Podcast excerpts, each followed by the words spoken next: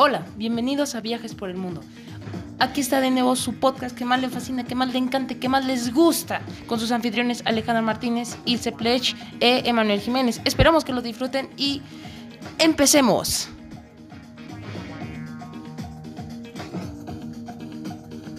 Punta Cana, el extremo más oriental de República Dominicana. Imitar con el Mar Caribe y con el Océano Atlántico es una región conocida por sus 32 kilómetros de extensión de playas y aguas claras. El área del, del Bávaro y Punta Cana se combinan para formar lo que se conoce como la Costa del Coco, que es algo raro de, República Dominicana. Un área con exclusivos centros turísticos con todo incluido. Es popular por sus tirolesas, paisajes, el windsurf, el kayak y la navegación. Vaya dato. La verdad, República Dominicana se me hace un buen lugar si quieres ir con tu pareja. Este. Más que nada con tu pareja. Más que nada por la, la conexión que puedes tener con otra persona al ser que República Dominicana, o más específico Punta Cana, es un país que está bastante bien. Tiene bonitas playas, como lo estamos mencionando Punta Cana. Tiene bonitos paisajes, bonita comida, muchas cosas bastante. De hecho, he tenido familiares que han ido a, a República Dominicana y han dicho que está muy padre. Lo único que da un poco de risa es la combinación que tiene algunos repúblicos, la República Dominicanos que combinan un poco el español con el inglés, entonces está bastante, da bastante risa, pero está bastante padre Punta Cana. Bueno, siguiente, Roma. La capital de Italia es una extensa ciudad cosmopolita que tiene a la vista casi 3.000 años de antigüedad, arte, arquitectura y cultura de la influencia del mundo. Esto nos da a entender que Italia, o bueno, mejor dicho, Roma, es un, es un país, hay un país, es una ciudad que tiene bastante culturas de todos lados. Las ruinas antiguas como las del Foro y el Coliseo evocan en el poder del antiguo imperio romano. La ciudad del Vaticano, sede central de la Iglesia Católica Romana, cuenta con la Basílica de San Pedro y los museos del Vaticano que albergan obras maestras como los frescos de la capital sixtina de Miguel Ángel. Si nos ponemos algo, algo curiosos, podemos decir que como tal, Roma es una ciudad que es muy bonita arquitectúricamente. Yo he tenido no he tenido familia que haya ido a Roma, pero sí he tenido amigos que han ido a Italia y en especial a Roma. Ellos me han dicho que es como, ¿cómo podríamos decirlo? Que la arquitectura es muy padre y lo mismo del Coliseo que no encuentras toda la arquitectura de, de un mismo de una misma forma, no es como si fuéramos al centro de la Ciudad de México, que ahí se pueden encontrar como estilos del barroco y todo por el estilo. Y vas a otra parte de la ciudad de Roma y encuentras otro estilo este, artístico y así casi por toda Roma. Luego también es una ciudad que ha estado activa, literalmente, que ha estado activa por más de miles de años desde los imperios romanos. Simplemente esa ciudad es una de las ciudades más activas a nivel global yo lo podría decir así. Bueno, lo que sigue, Las Vegas. En el desierto de Mojave, en Nevada, es una ciudad turística famosa por activar vida nocturna. Esto es obviamente claro. Yo no he ido a Las Vegas, una porque estoy chiquito, porque tengo 15 años, entonces para ser mayor de edad en Estados Unidos son a los 21 años. Pero esto acaba de aclarar que tengo tíos que han ido a Las Vegas y han despifarrado su dinero como no hay otra idea. Son despifarradores de dinero que van a Las Vegas, obviamente por los casinos y todo lo que hay para poder. Bueno, en especial Las Vegas, ¿no? Que es más para turístico y casinos, para sacar más dinero.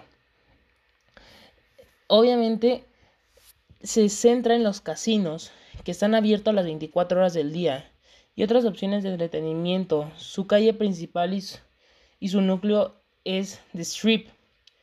Con un poco más de 4 millas de extensión, este bulevar alberga hoteles temáticos con elaboradas exhibiciones como fuentes sincronizadas con la música, réplicas pirámides de, de egipcio, de Egipto, perdón, este, el Gran Canal de Venecia, por ejemplo, y la Torre Eiffel.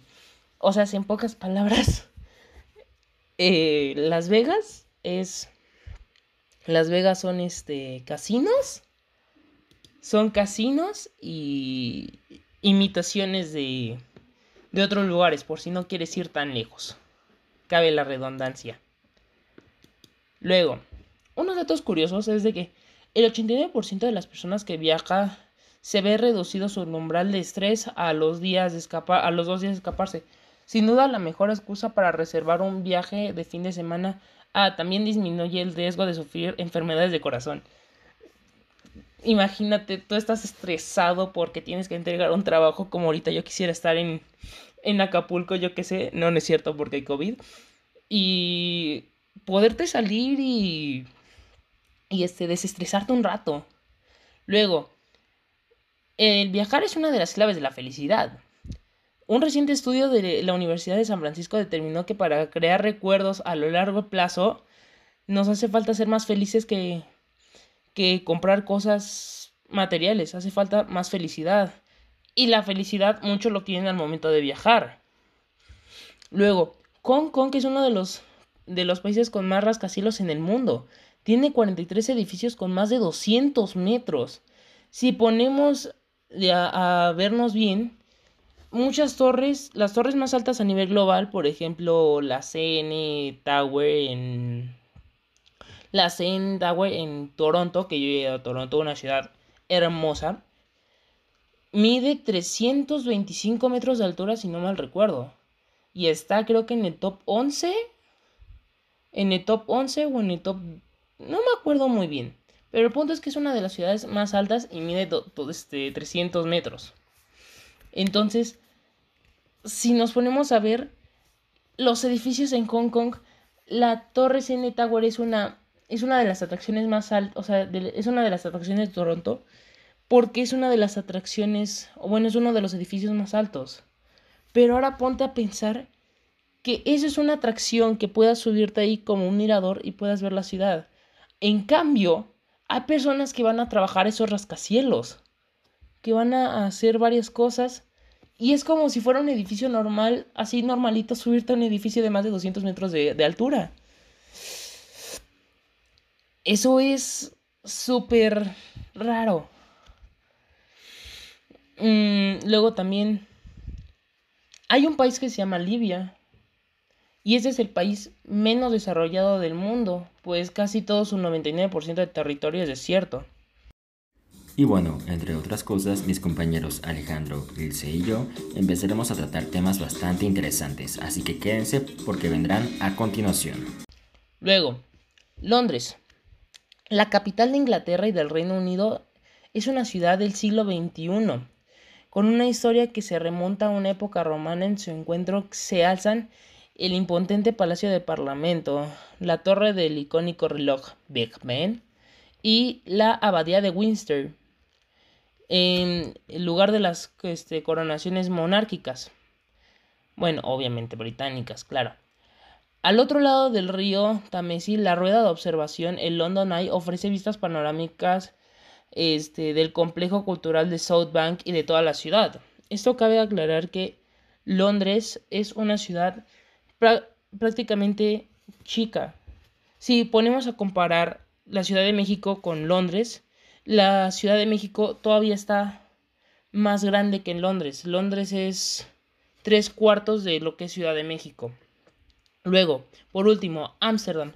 Ámsterdam es la capital de los Países Bajos conocida por su patrimonio artístico, su elaborado sistema de canales y sus casas angostas con fachada de dos aguas, herencia de edad de oro de la ciudad durante el siglo XVII. El distrito de los museos alberga el Museo Van Gogh, obras de Rembrandt y Vermeer en la Rijksmuseum y el arte moderno en el Museo Stedelijk. El ciclismo es la clave de la identidad de la ciudad y existen varios senderos para practicarlo. Esto es absolutamente cierto. Tengo compañeros que han ido a Ámsterdam y ellos me han dicho que no se utiliza allá nada el transporte, los carros, que allá moverte en la ciudad es a pie. Entonces eso está bastante bien considerando que Ámsterdam ha de ser una de las ciudades, o mejor dicho, es una de las ciudades más limpias para respirar a nivel global. Eso está bastante bien. ¿Ustedes no lo creen? Subir una individual, ¿verdad? O sea, cada, o sea, cada una individualmente, una por una.